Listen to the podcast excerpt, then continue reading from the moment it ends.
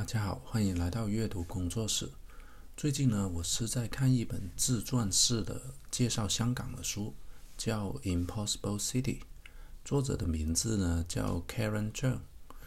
呃，一九九三年出生的他呢，他是经历过了香港回归，以及呢近十年的香港社会运动和社会变迁的。就通过这本书呢，就通过作者的眼睛和人生经历啊。我们呢可以了解一下香港呢在这二十几年的社会百态啊。其实啊，呃，大多数非香港人呢都是通过电视啊或者电影的镜头啊，或者自由行购物来了解香港的。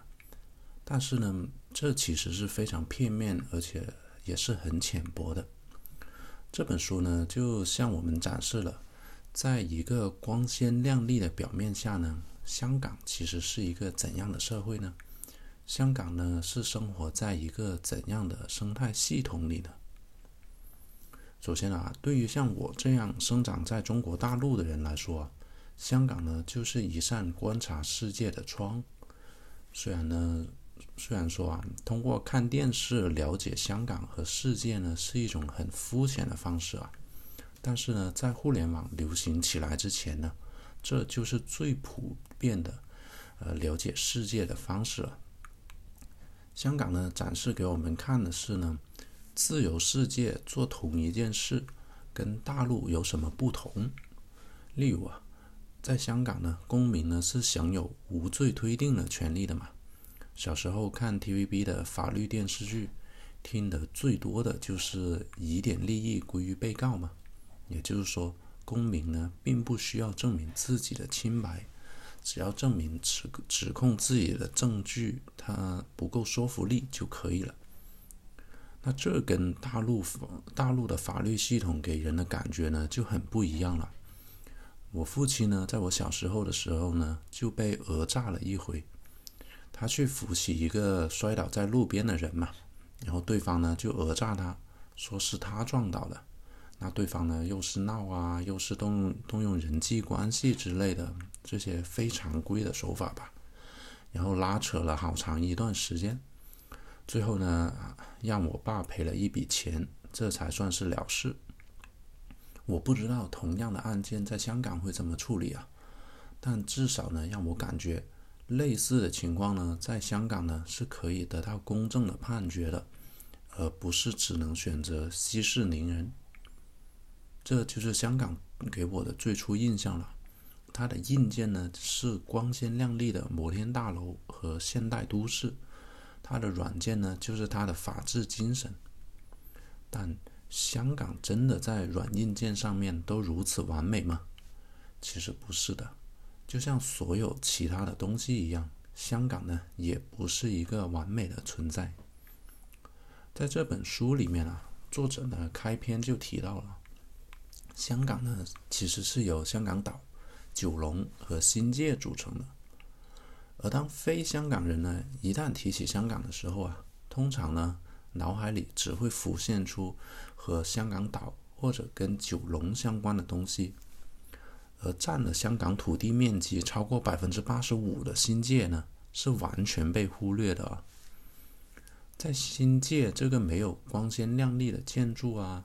也没有殖民时期留下的著名景点啊，只有普普通通的居民楼和商场，或者呢一些人口并不多的边远村庄。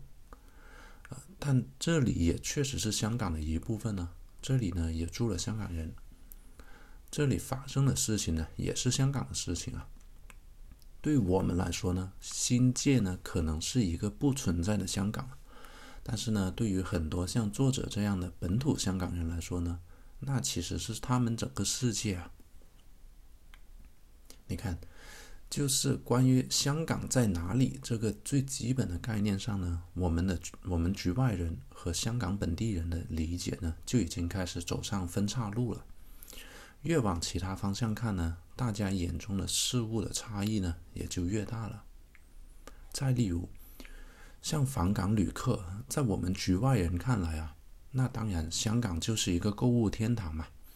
这里呢，由于关税低，并且呢法律完善的原因，可以买到很多价格便宜啊、质量很好的产品。但是呢，在香港本地人看来呢，过多的购物旅客呢，只会到造成他们的困扰啊。所有商店的店租呢不停上涨，像小商户啊、夫妻店啊这样的店家呢，就明显呢不敌受游客追捧的药妆店呢、金铺啊、电子产品商店啊等等。那他们呢就需要不停的往偏僻的地方去搬，最后呢甚至要倒闭。对于本地人来说呢，他们不需要那么多药妆店啊、金铺啊，还有电子产品商店啊，他们需要的呢是跟衣食住行有关的店嘛，一些呢可以卖的很便宜，但依旧可以生存的店。试想一下啊，如果你居住的城市呢，满大街都是药妆店、金铺和电子产品的商店，你会不会很抓狂？然后，或者你去楼下买一份宵夜的价格，跟旅游区游客买到的价格是一样的，你会不会很不满呢？你肯定会很不满嘛。当然，造成这样的平行世界呢，并不是游客的错，因为呢，经济呢确实是有所发展的，但明显呢是分配不均，收入的二次分配呢，其实是由政府负责的，只能通通过政府来解决。但是呢，政府呢并不是民选产生的，是而是由既得利益集团产生的，所以呢，在二次分配的这个问题上面无解。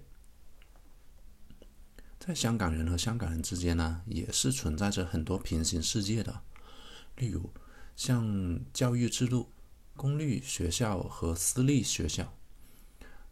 透过作者的经历呢，我们确实也是可以看到的。私立的国际学校呢，那是完全面向国际的，他们呢不用关心在香港发生的任何事情，所有香港的政治啊、制度啊、新闻呢，通通都会都可以忽略的。香港对于私立的国际学校来说呢，那只是他们一个办学地点而已，一个借来教学的地方。学生的所看、所听、所学，那都全部都是国际上的东西。都是为了让未学生在未来可以融入到像美国、英国、澳大利亚这些发达国家的，哪怕是日常的对话呢，学生也是要用英语的。像这样的教学方式啊，在公立学校呢，那你是不可想象的。公立学校呢，当然是要着重教像中国历史啊，要教中文呐，要根据本地的考试科目去进行教学啊。你不可能盯着世界名校的入学标准来授课的嘛？那同样是中学生，大家呢同样生活在这个城市，但是大家眼中所看到的世界、所学习到的知识，还有自己所期待的未来，那是完全是两个世界的东西啊！还有别的平行世界吗？有，公立医疗和私立医疗。作者也提到啊。在他患抑郁症的时候呢，他要去寻求治疗嘛。但是呢，他眼前呢也就只有两条路。第一条呢就是便宜的公立的医疗机构。不过呢，公立的医疗啊，由于人手不足啊，资源不足啊，如果是症状不是很严重的患者的话呢，那你的轮候时间呢，很可能需要超过一年了。等你终于看到医生了。那又却因为一个医生要同时看的病人太多啊，那实在没有办法单独为每一个病人的病况呢给出量身定做的一套治疗方案。那医生呢，大概也就只可以用很短的时间给这个患呃心理疾病的病人做一个评估，然后把他们归一个大类，然后呢给该类别的病人差不多大家一样的治疗方法。价格呢倒是便宜，可能一年呢只要几百块港币就可以了。但是呢，私立的医疗呃系统啊，那就贵多了。如果你要看私立的心理医生啊，一个月可能就要给好几千的港币了。不要以为人人都可以像《无间道》里面梁朝伟那样去看心理医生啊，那不是普通市民可以负担得起的。再一个呢。香港的代沟呢也是很大的啊，当然代沟在任何地方都会有，在华人社会呢也是很普遍的。呃，而香港的代沟呢，跟其他地方的代沟呢，它是有所不同的。首先呢，香港跟大陆不一样嘛，是一个自由或者说曾经自由的城市呢，至少它没有防火防火墙嘛。呃，每个人呢都可以很自由的获取信息，但其实呢，这也就造就了人与人之间的人生观呢，可以有很大的不同，这就很容易产生代际冲突了嘛。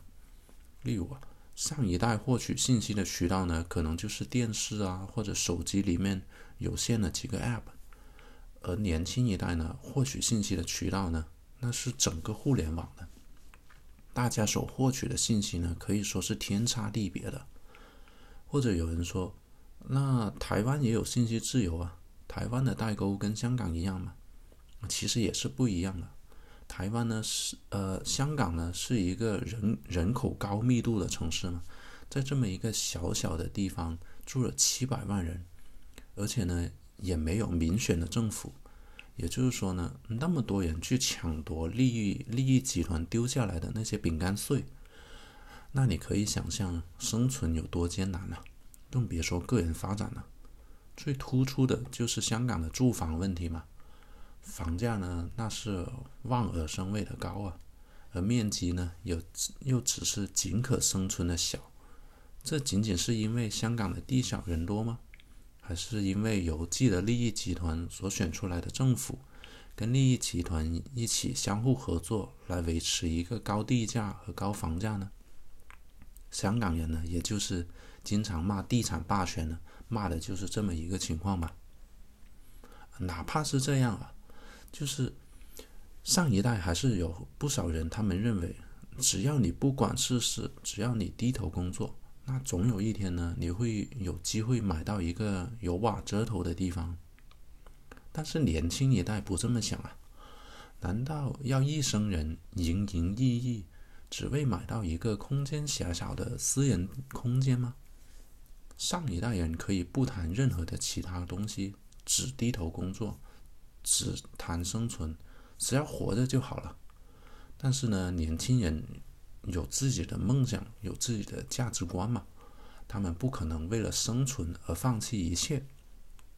所以呢，年轻人呢就更加期待，也更加积极的改变社会制度了，或者呢催促中央政府履行当年对于香港人的承诺嘛。这就是香港的代沟，这就是一个平行世界。最后我想说的是呢，当一个人呢。越了解香港，就越会明白为什么呢？会有香港人讨论大陆讨讨厌这个大陆人的现象？为什么呢？会有后来的反国民教育运动、雨伞运动和反送中运动？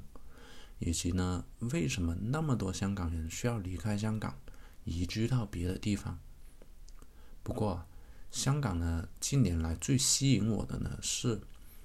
哪怕呢，这座城市啊没有给社会大众，呃，一个选特首的权利，也没有让他们很容易就买到宽敞舒适的楼房，也没有很高的社会阶层流动性，就是明明社会大众所能拥有的东西很少，但是呢，他们却可以爆发出巨大的热爱香港的热情，甚至呢，很多人呢愿意牺牲自己的未来。以促进社会的进步，这些香港精神呢，我觉得才是新的香港精神，也很让我这个局外人非常的敬佩。好了，以上就是这期节目的所有内容，感谢大家收听，我们下期节目再见。